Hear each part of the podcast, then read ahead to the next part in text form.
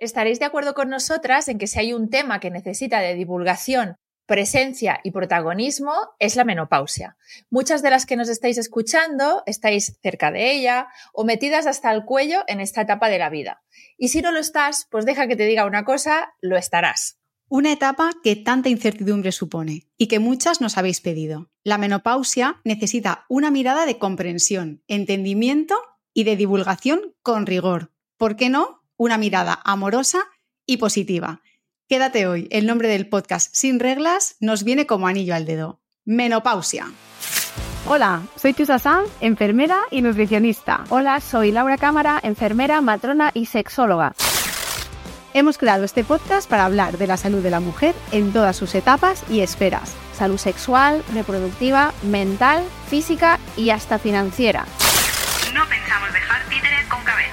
Bienvenidas a Sin Reglas con Chusa Sanz y Laura Cámara.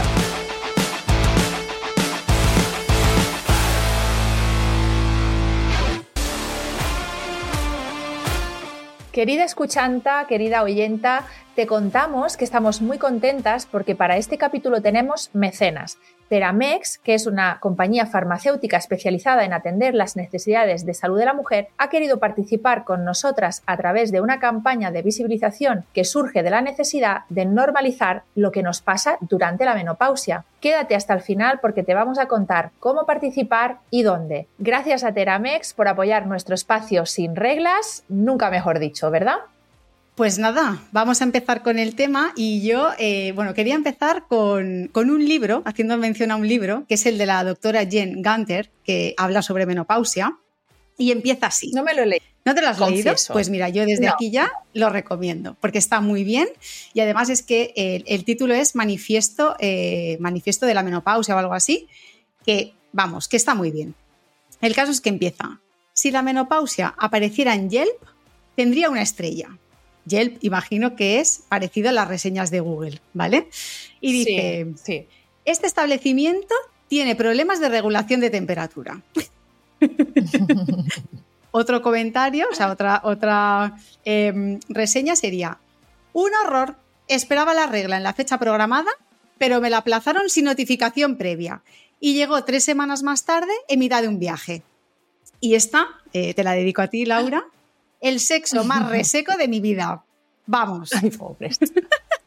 ¿Cómo te quedas? Esto sería como, como vamos, la idea de, mm, que tenemos, ¿no? Que, de la menopausia, que es eh, lo más parecido a un hotel o un restaurante, ¿no? Decrépito, horroroso, que al buscar en Google. Al que nadie iría. Obviamente, o sea, a mí si me ponen eh, mm, el sexo más reseco de mi vida, pues obviamente ahí no es.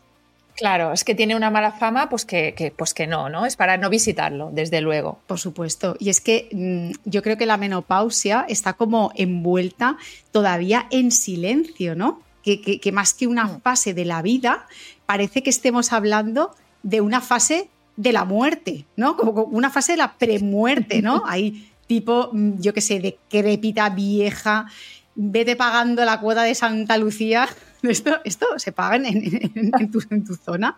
Porque yo digo... Sí, supongo, ni idea. Yo me acuerdo, eh, mi abuela, eh, bueno, toda su vida venía un señor a la puerta de casa y venía a cobrar los muertos, y se le llamaba así, cobrar, viene, el o sea, viene a cobrar el de los muertos.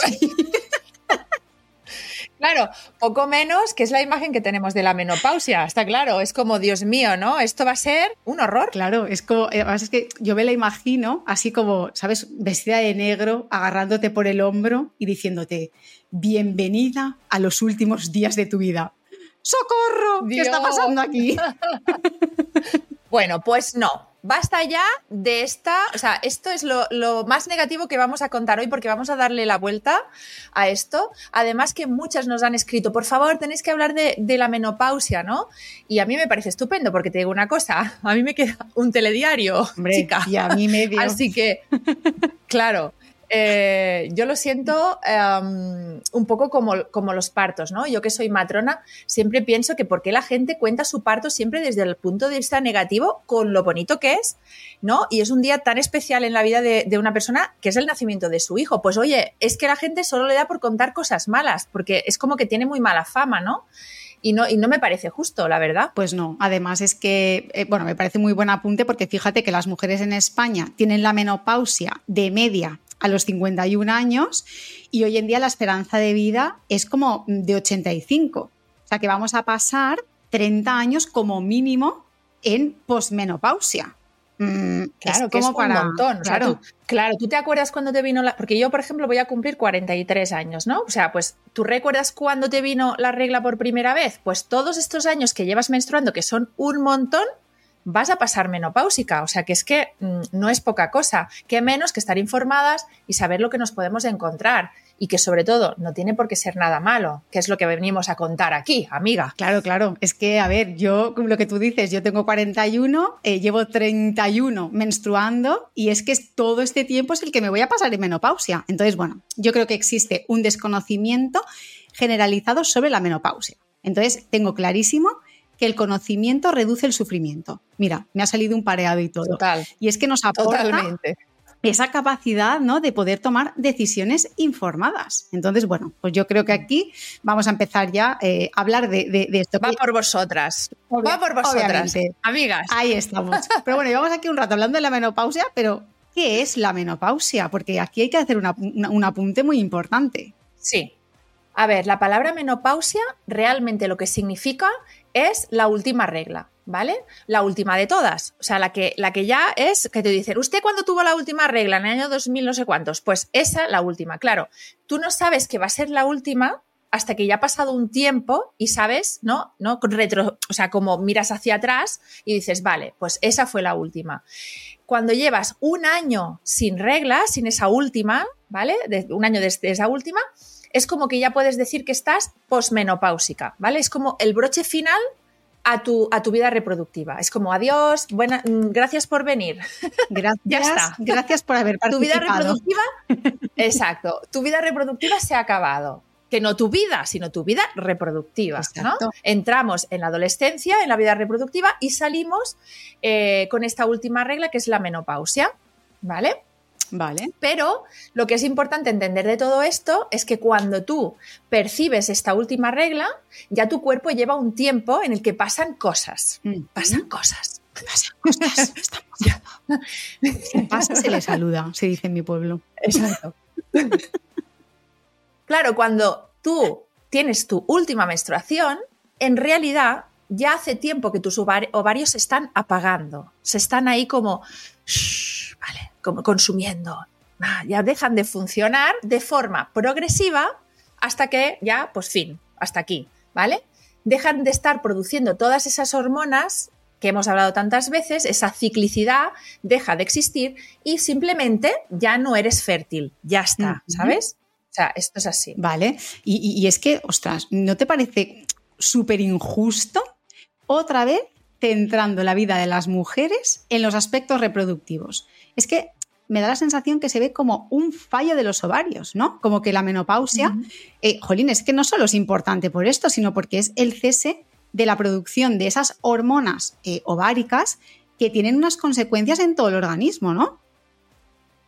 Claro, claro, evidentemente. Siempre hemos hablado de esto, ¿no? Lo que pasa en nuestros ovarios, esas hormonas que nos sirven para el ciclo menstrual, son importantes para todo el cuerpo. Y en este caso, el dejar de producirlas también es importante para todo el cuerpo. Porque, a ver, echando cuentas, ¿no? Aquí con los cálculos matemáticos complejos, ¿a qué edad nos llega la menopausia? Porque yo ya tengo una patita ahí asomando.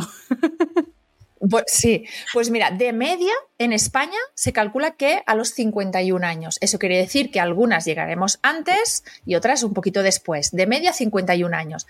Pero existe lo que se llama transición menopáusica o climaterio, que es una palabra también que nos, bueno, que es que, pues que está bien conocer, que es como todo ese periodo que envuelve a esta última menstruación, ¿no? Porque en realidad lo que nos pasamos son unos años en, lo que, en los que estamos en transición, en los que los niveles hormonales empiezan a fluctuar, empieza, esto empieza a tener ciertas repercusiones, por ejemplo, en el ciclo menstrual, donde podemos notar que el ciclo se acorta o se alarga o que tengo sangrados de repente como un poco extraños, ¿no? Y que todo esto tiene que ver con esos cambios mm, que se están produciendo en el climaterio. Y también nos pueden aparecer otros síntomas también de los que vamos a hablar hoy. O sea, que no, es hoy de repente estoy menopáusica y ya está. O sea, que podemos estar muchos años con estos cambios, con esta transición. Que poco se habla de esta transición. Exacto. Tenemos que verlo como un paso ¿no? progresivo a otra fase de la vida. Al igual, fíjate, al igual que la adolescencia es un paso progresivo a la vida adulta, ¿no?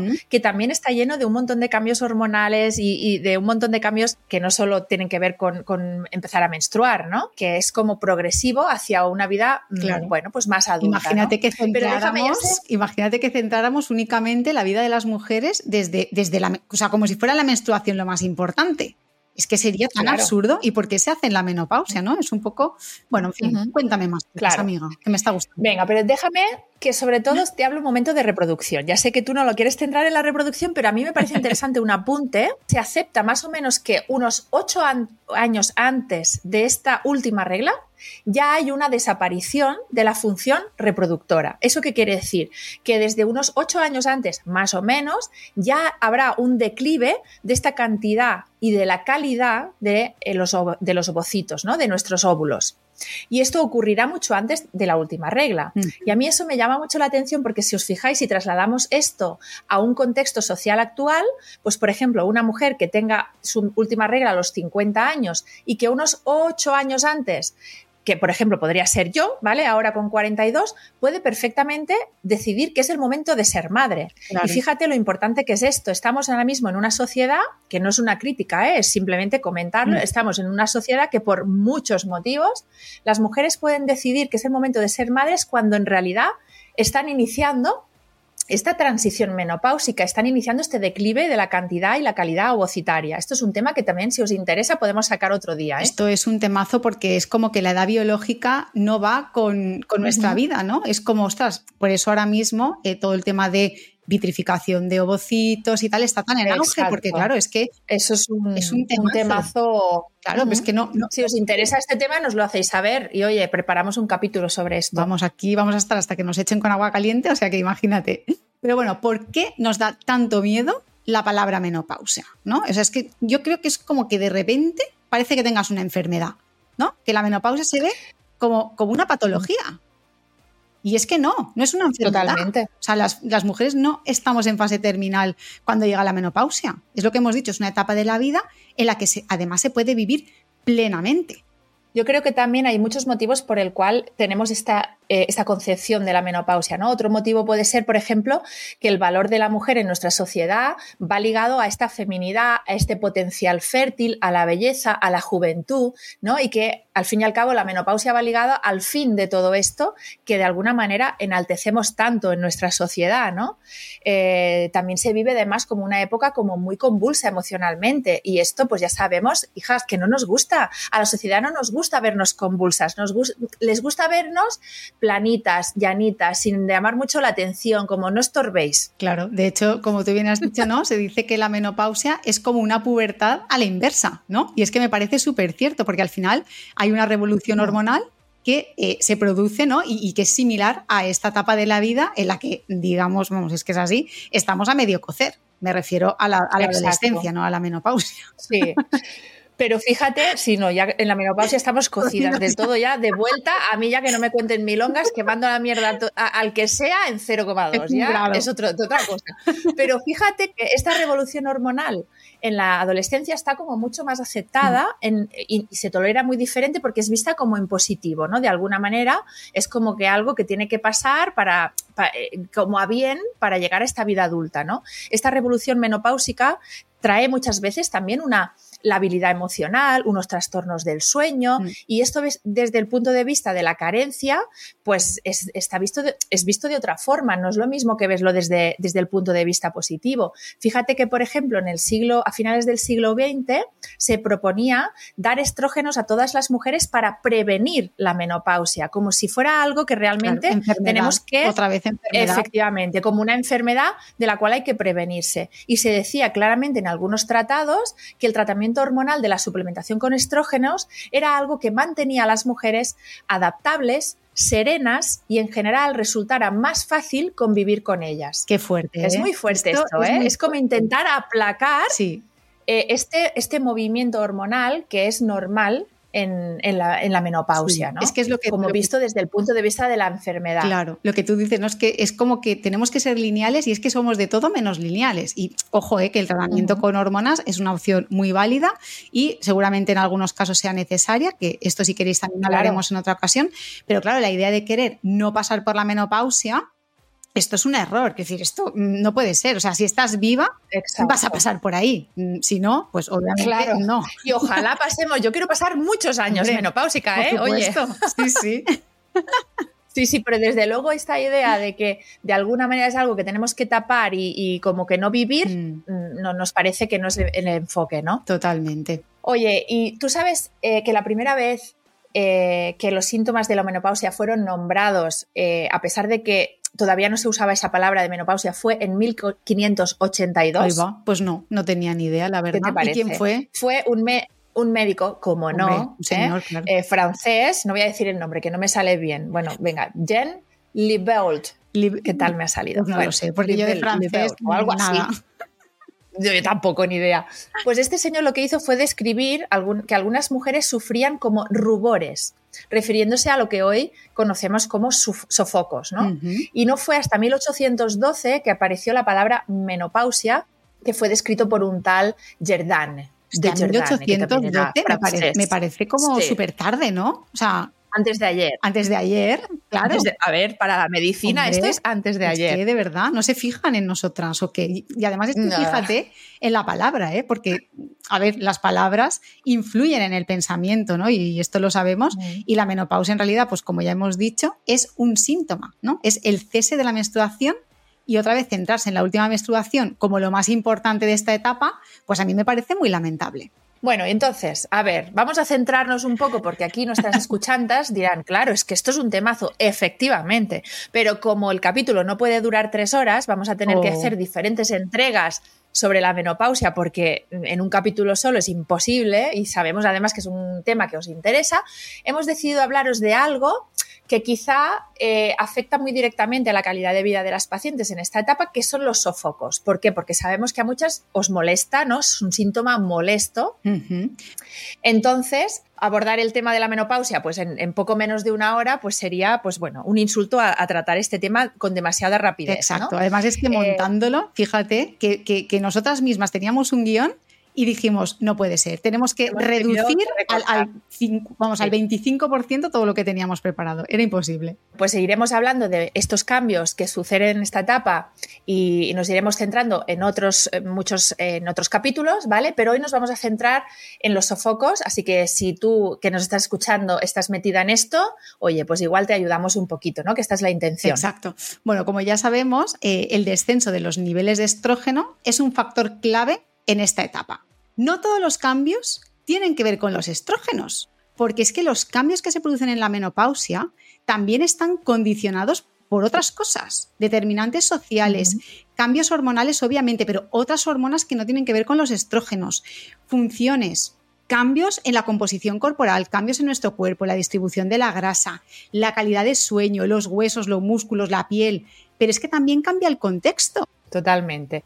Iremos comentando también pues, cosas con el, como el síndrome genitourinario, hablaremos un poco de sexualidad en la menopausia, pero todo esto nos tendréis que ir escuchando poquito a poco. Exacto. Cuéntanos bueno, qué son los sofocos. Entonces, centrando, exacto, centrándonos en los sofocos, pues realmente es un síntoma eh, frecuente. No todas las mujeres van a pasar sofocos durante su transición menopáusica, eh, pero es verdad que es un síntoma, pues que digamos que tiene fama, ¿no? Hombre, a mí en me esta agobiaría época. muchísimo, ¿eh? Yo, yo vi una vez a una, a una cajera que ahora mismo lo pienso y digo, es que en ese momento, mira, le hubiera dado un abrazo. Digo, porque es que la pobre estaba yo ahí en la cola, le dio un sofocazo con la pobre con el abanico súper apurada. Claro, nadie le dijimos nada, porque yo además es que en ese momento tampoco tenía sensibilidad en este tema.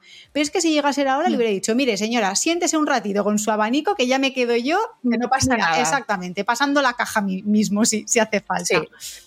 Sí, realmente creo que es un síntoma que para algunas mujeres es muy invalidante y mm. afecta muchísimo su calidad de vida.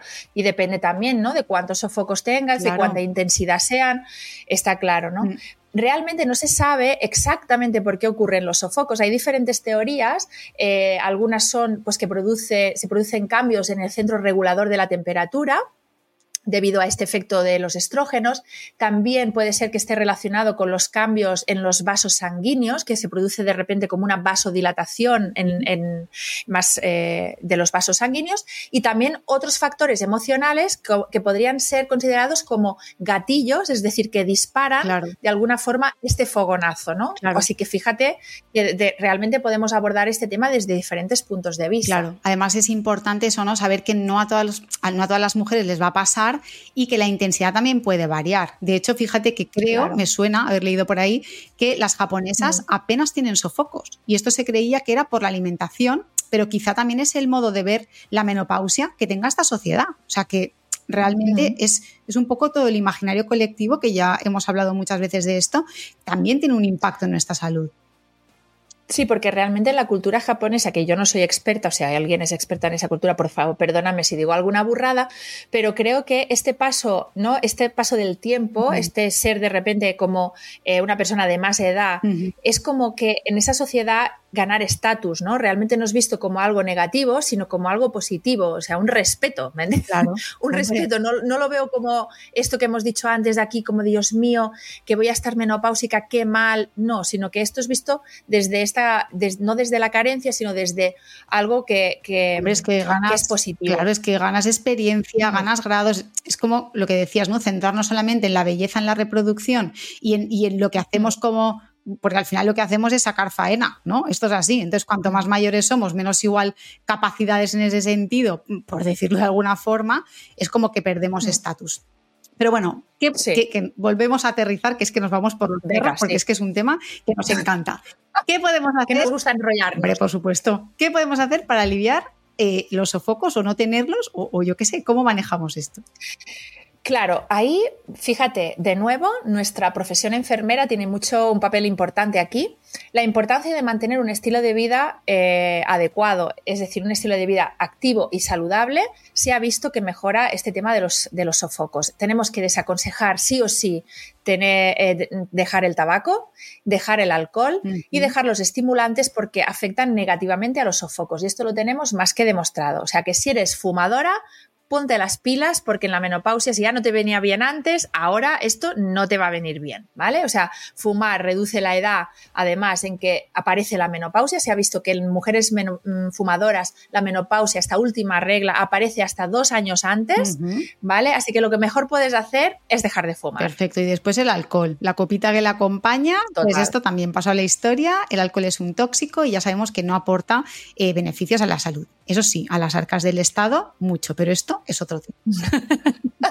Totalmente. Y también hay evidencia, fíjate, de que el uso de la meditación, la relajación y el autocuidado, que son cosas así que decimos a la ligera, pero ojo al dato, ¿no? Eh, aquí tendríamos que ver eh, cómo realmente las mujeres necesitamos ¿no? de este espacio de autocuidado, eh, que es muy importante para muchas mujeres en esta etapa, pues también hay evidencia que tratar este tema desde este punto de vista funciona para, los temidos sofocos. ¿no? Entonces está claro que un estilo de vida pues sin duda, o sea, tratar el estilo de vida es sin duda una intervención de primera línea, ¿vale? La alimentación, el ejercicio físico, el autocuidado van a mejorar el deterioro en general del propio envejecimiento y de la menopausia eh, en particular. Claro, es que además tenemos que juntar aquí que estamos envejeciendo, o sea, no solamente es la menopausia, sino que es que al final mm, nuestro cuerpo va en la dirección. Pues, Entonces, ley de vida, efectivamente. es que evidentemente años, ¿no? Y bien está. Y bueno, ahora estaréis preguntando por los fitoestrógenos, ¿no? Pues bueno, como esto vamos a hablar de ellos en el consultorio, lo vamos a pasar por encima y os tendréis que esperar a, la pregunta. Que claro, porque el tema de la alimentación siempre se liga ahí con el tema de los fitoestrógenos, ¿no? es esperaros un momentito que lo tratamos un poco más adelante en el consultorio. El dato curioso. Pues vamos al dato curioso. ¿Qué me has preparado, amiga? Pues sabías que algunas investigaciones, Chus, eso es muy interesante, han sugerido que las culturas donde las mujeres no usan la palabra menopausia ¿vale? Tienen menos síntomas durante esta transición, por ejemplo, menos sofocos. Fíjate, ¿qué te parece? Lo que decíamos del imaginario eh, colectivo es muy importante, ¿no? Exacto. Hablar de esta etapa. en tu cabeza dices, Dios mío, voy a llegar a la menopausia, voy a estar fatal porque yo he visto a mi vecina o a mi no sé quién que, los sofocos. Y todo esto genera un imaginario en nuestra cabeza de lo que va a suceder, terrorífico, ¿no? Y además de encima, como lo contamos, como nos gusta contar las cosas así, como con salseo, ¿eh? con metiéndole aquí una buena dosis de dramatismo, ¿no? Entonces, claro. Drama Queens. Vale. Pues fíjate que en culturas donde no se utiliza esa palabra tienen menos síntomas menopáusicos. Pues es que a mí me, a mí me parece muy lógico, porque es que, claro, si tú piensas en la menopausia como algo positivo, ¿no? desde la esperanza, desde el beneficio, desde, desde, la, desde la parte buena, pues pensar que esta etapa es de cambio, yo creo que ayuda bastante a enfrentarse a esos cambios, ¿no? O sea, pensar que es una etapa más, no, no, no eso, la, la, antesala de la premuerte que estábamos hablando antes. Y fíjate qué nombres podemos, hemos visto, hemos indagado en qué nombres recibía la menopausia en, pues en, otros tiempos, ¿no? Por ejemplo, invierno femenino, fíjate, invierno. muerte sexual. Y esta me encanta. Muerte sexual. Muerte Escucha, no hace falta estar en menopausia para estar en muerte sexual, ¿eh? También te... Solo falta que tengas un poquito de estrés. También. También se la llamaba, fíjate, infierno femenino. Es que, claro, ¿sabes qué pasa? que a mí ¿eh? todo lo gore me mola. Entonces, invierno, muerte, infierno. Me, suenan guays. Muy así, Me suenan guays, pero claro, no, esto no es nada guay. No, no. Pues fíjate que en Japón eh, la palabra es konenki, que significa cambio de vida. Es que, oye, de verdad, me voy a ir a Qué Bonito. Qué bonito, totalmente, totalmente. Pero los suecos tampoco se quedan cortos, porque fíjate que la palabra es climacterium, que a mí me suena a grupo de death metal, que significa transformación o etapas de la vida. También, los suecos muy, bien también. Si tengo un grupo, se, va, a llamar Climacterium a partir de ahora. Climacterium. Sí, me voy a apuntar a la batería y me voy a montar un grupo que se llame Climacterium. Lo tengo claro. Fíjate que en neerlandés se llama overgang, que significa algo así como pasar de una cosa a otra. Ah. También me parece bueno, bueno bien. más acertado, bien. Y en finés, por ejemplo, dilo tú. A ver, me sale a mí esto. Baudet. Hombre, a mí no me ha salido muy bien. No, perdonadnos, perdonad los fineses, pero es que, claro, esto, ¿qué quieres que te diga? By, by the Algo así como cambio de año. Cambio de año. By the O sea, los únicos que estamos hablando de la menopausia mm, con una palabra, bueno, menopausia, tampoco es que sea la palabra mal, pero desde este imaginario mm, chungo, ¿qué pasa? ¿Que somos nosotros? Mm. ¿O qué? Pues no, muy pues mal. No sé, a ver, si alguien conoce alguna otra palabra o algún otro sentido, que oye, que nos lo hagas saber. hay que cambiarle. Hay que cambiarle, eh, hay que darle la vuelta a esto y le damos una vuelta, pasamos al consultorio. El consultorio. Vale, pues vamos a responder vuestras preguntas. Eh, esta va para ti, Chusa. Dice, María nos dice, ¿debemos hacernos controles una vez llegamos a la menopausia? A ver, bueno, esta pregunta me, ha gustado bastante porque, claro, es como, bueno, no solo por la menopausia, ¿no? Sino porque vamos sumando eh, también las consecuencias del envejecimiento y se debería ir controlando la salud en general, ¿no? Obviamente, pues dependiendo de los factores de riesgo de cada persona, pero igual no estaría de más, pues, que tu médico te hiciera una buena historia clínica, eh, te midiera la presión arterial, incluso muy importante también eh, monitorizar el porcentaje de grasa y la circunferencia de la cintura, ¿vale? Porque esto sabemos que se asocia con mayor riesgo cardiovascular y muy importante. ¿Por qué hay que hacer esto? o sea, quizá podemos explicar el por qué la circunferencia de la cintura, ¿no? En esta etapa. Vale eh, es importante. Bueno, pues porque como en los cambios, hemos dicho que se, producen cambios en la composición corporal, uno de los cambios que se produce es que aumenta la grasa visceral, ¿vale? Porque empezamos a cambiar estrógenos por andrógenos, que en realidad esto es muy interesante porque es como un intento de nuestro cuerpo de producir estrógenos, porque la grasa produce estrógenos. Entonces, cuando empiezas a acumular esta grasa, de alguna forma también estás compensando la producción de estrógenos. Pero ¿qué pasa? Que la cara B de esta grasa es que puede como apretar los órganos, ¿vale? Entonces esta grasa, si mm, vamos controlando este porcentaje de grasa y esta circunferencia de la cintura, nos puede indicar si tenemos más o menos riesgo cardiovascular. Entonces, por eso también medir la tensión arterial y muy importante intentar, o sí, sí, obviamente no intentar, no, una densitometría para determinar la masa ósea, porque el hueso también es eh, algo que tenemos que ir eh, viendo y cuidando para, bueno, pues porque es una etapa en la que la osteoporosis está a la orden del día. Hmm. Yo lo de la grasa en la cintura es una cosa que me parece muy curiosa porque lo dicen muchas mujeres. O sea, yo es que esto no lo tenía antes, ¿no? Se acumula de repente grasa en donde no teníamos grasa. Claro. Bueno, pues eso es normal en esta etapa. Otra cosa es que tu sociedad amiga te diga que tú tienes que tener una cintura de avispa de por vida. porque tú tienes que tener esa, esa sílfide, ¿no? Esa, esa figura. Bueno, pues no. Esto pues no, va Al igual que te van a salir arrugas y canas, se te va a poner un poquito de chicha en la cintura. Claro, y es lo que te digo, si lo viéramos desde la parte positiva, en realidad es una manera de tu cuerpo compensar que no tienes esos estrógenos y los quiere producir. Pero bueno, lo que hemos dicho, todo tiene su, su cara B y, y, esto, pues mira, si queréis también lo podemos profundizar porque además a mí me encanta toda esta parte metabólica.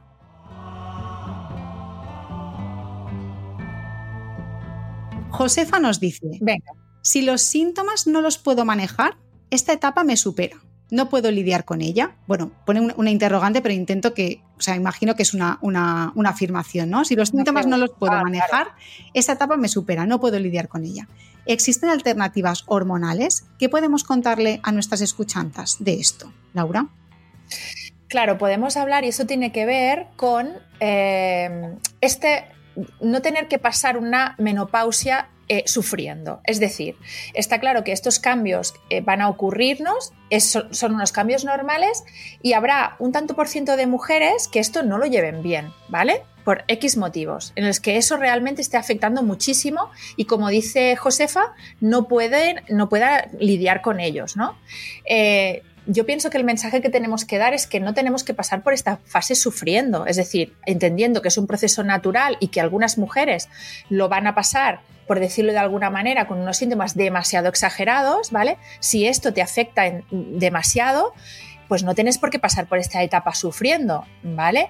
Entonces, existe un tratamiento que debes de consultar, obviamente, con tu médico, porque van, a ser los médicos los que van a determinar si eres candidata o no a tener lo que se llama terapia hormonal sustitutoria, es decir, añadir estrógenos, hormonas eh, sistémicas que te las tomas, ¿vale? Que se, reparten por el, para que nos entendamos así un lenguaje muy, muy llano, ¿no?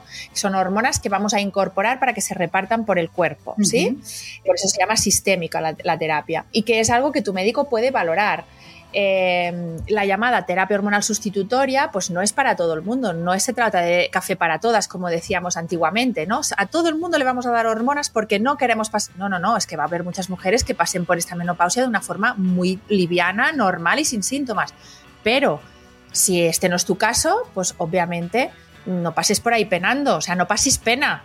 Exacto. no paséis pena. ¿eh? No paséis pena. Eh, exactamente. Se lo propone, o sea, se lo comentas a tu médico y eh, tu médico junto contigo debéis de valorar pros contras en tu caso de poner esta terapia hormonal sustitutoria. Claro, lo que decíamos, ¿no? al final la información está ahí, cada una pues que coja lo que le vaya mejor y siempre adaptado al caso porque obviamente hay que claro, riesgo-beneficio mm, y todo. Habrá, habrá algunas pacientes que podrán, otras pacientes que no podrán, y, para las que puedan y esto sea una opción, pues bienvenida sea, ¿no? Para pasar, mm. eh, no pasar sufriendo por aquí. Exacto.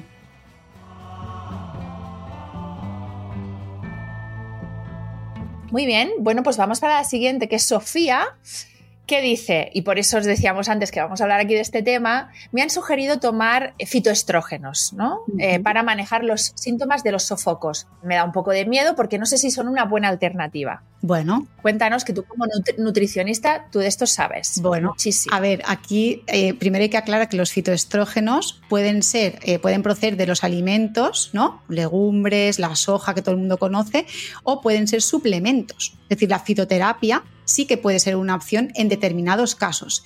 Cuando pensamos en el fitoestrógeno, ¿no? ¿Qué es el fitoestrógeno?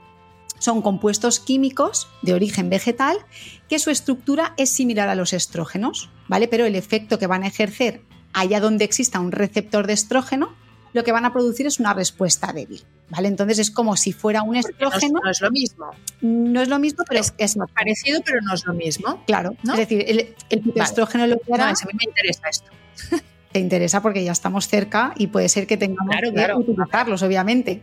El fitoestrógeno lo que hace es, lo que te decía, es simular el efecto del estrógeno y por eso podría ayudar a mejorar en algunos casos temas como los sofocos. ¿Vale? De nuevo, lo que te digo, ni son para todo el mundo ni funcionan en todos los casos, pero pueden ser una alternativa a tener en cuenta. Y otra vez repito, no es lo mismo la dosis en suplemento que la dosis alimentaria. Claro. Dosis alimentaria tendrías que comerte un camión de soja para que esto tuviera un efecto eh, importante claro. en, en, en, tu cuerpo. Porque yo creo que ahí hay como, algunas pacientes tienen como mucho miedo, ¿no? Esto ¿puedo tomar leche de soja o, o, no puedo tomarlo porque es algo peligroso? O sea, entendemos que las legumbres o la, o la leche de soja en un consumo normal, mm. en principio, no estamos hablando, no es lo mismo que tomarte suplementos de, claro, de fitoestrógenos. No, no, es que la dosis cual... no tiene nada que ver. Entonces, cuando hablamos de fitoterapia, estamos hablando de suplementación, de unas dosis elevadas de fitoestrógeno que están diseñadas para que en grandes cantidades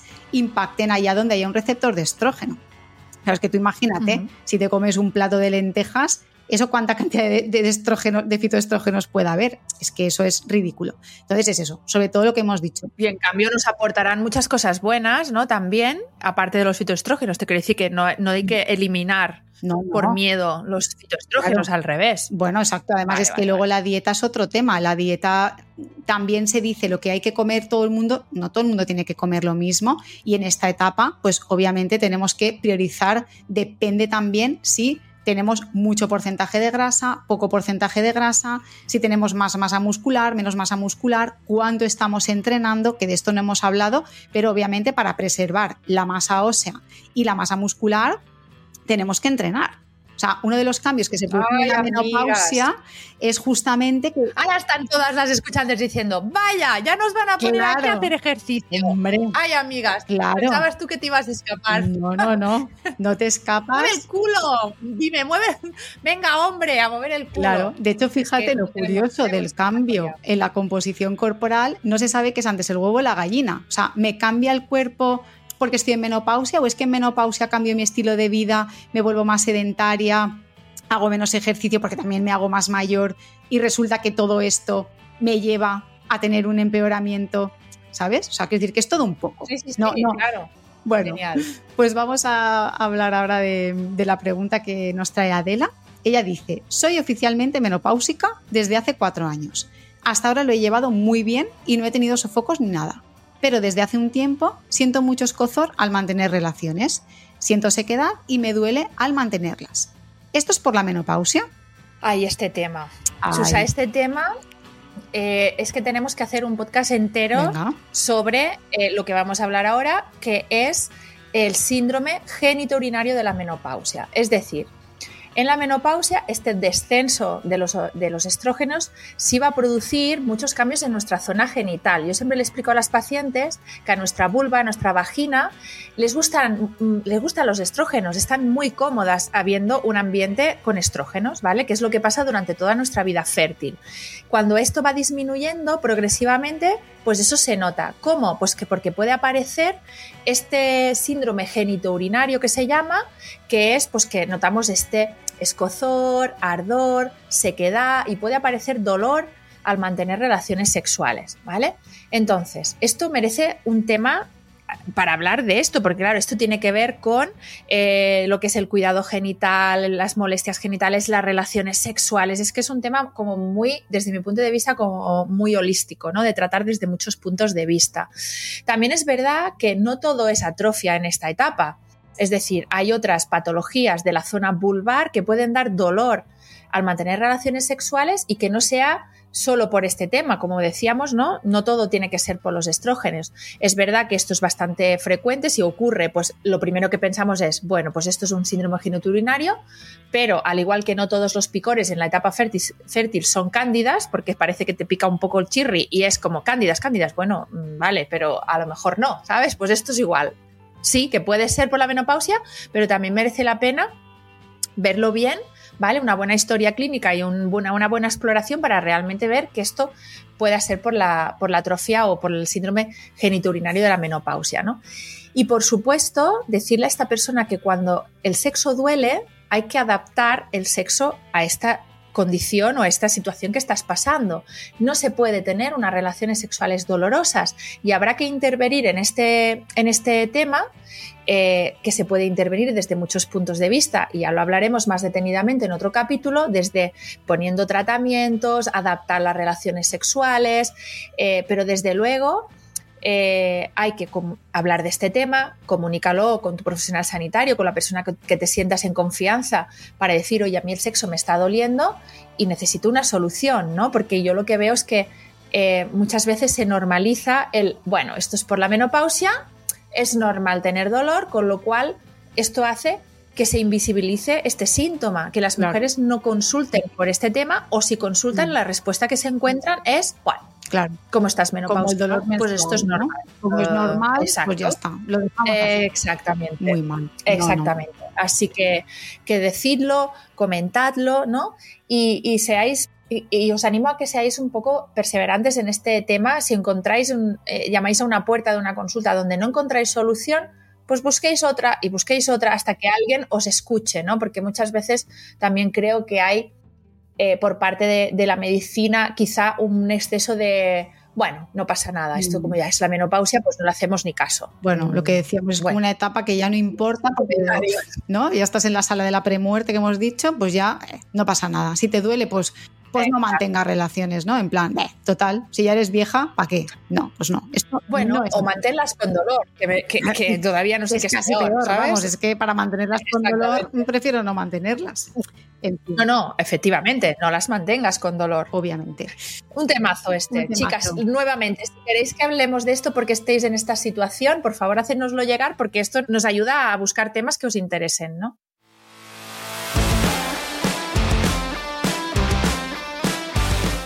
Ya hemos llegado al final del capítulo, lo sentimos mucho. Yo creo que hemos tocado muy bien un poquito así como cada tema, esperamos que, más o menos hayamos hecho una buena introducción para esta, este tema que es la menopausia. Exacto, es el primero de muchos. Y además, eh, lo que decíamos, no nos podemos ir sin agradecer de nuevo a Teramex que haya sido mecenas de este capítulo y se haya sumado a dar eh, voz a este tema a través de su campaña, que es la campaña es Sí, soy una mujer con menopausia, con motivo del Día Mundial de la Menopausia.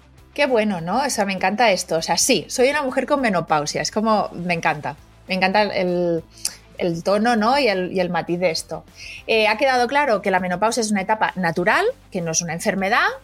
Por eso es urgente romper con los tabús que la rodean y que esto solo se consigue hablando de lo que nos pasa, de lo que nos preocupa, investigando y dando a conocer la menopausia por sus cuatro costados. Claro, por eso te animamos a unirte a esta iniciativa de si soy una mujer con menopausia, pues yo qué sé, contando tu historia, tus vivencias, algo mm, que te gustaría reivindicar, lo que sea que sume y ayude a normalizar esta etapa que, como ya hemos dicho, puede ser maravillosa y de la cual necesitamos hablar mm, con naturalidad. Exacto. ¿Y cómo puedes hacerlo? Si te quieres unir a esta campaña, pues dejando un comentario en las publicaciones de Instagram de Teramex España, que os lo vamos a dejar, las que estáis en YouTube viendo esto, os lo dejamos aquí en comentarios y también os lo vamos a comentar por nuestras redes sociales o utilizando su filtro de Instagram, que os animamos a, ver que, está muy bien. Y nada, ya hemos preparado para finalizar pues un pequeño manifiesto, un alegato, un texto que, que lo vamos a leer. Venga, empieza tú.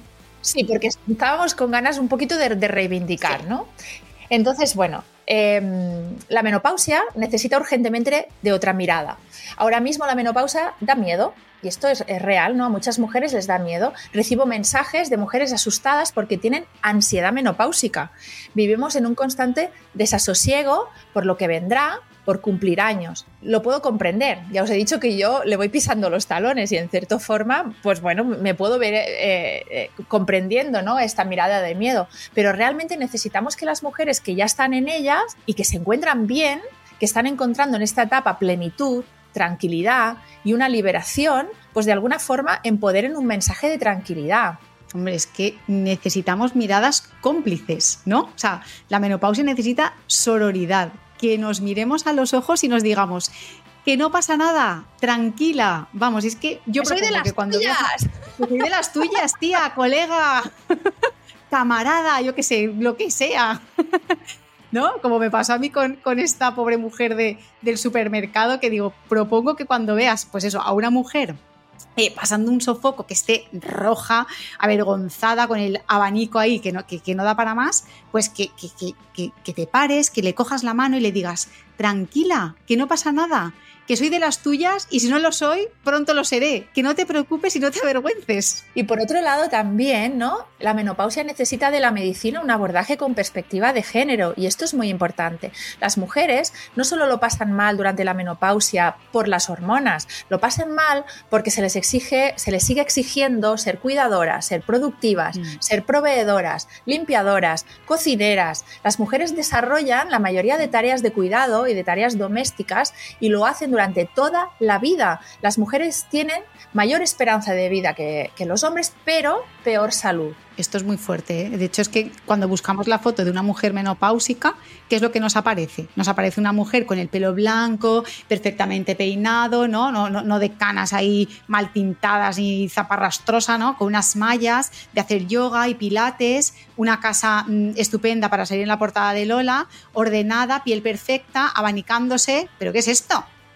Claro, es que señoras, la menopausia no es esto para la gran mayoría de mujeres. La menopausia sigue siendo para muchas trabajar, cuidar, fregar platos sin que nadie ni se lo reconozca ni se lo agradezca y por supuesto sin que nadie les haga caso en muchos de sus síntomas. Claro, la falta de deseo, que muchas veces yo me lo llevo a mi tema, que aparece en la menopausia, es por la menopausia. Estamos seguras porque vamos, yo es que creo que estamos un mm. poco hasta el mismísimo moño ¿no? de, esta situación de por vida. Exacto. Le recuerdo además. Coño, pero bueno. Sí, exactamente. Pues, eh, con moño, pero con C, ¿no?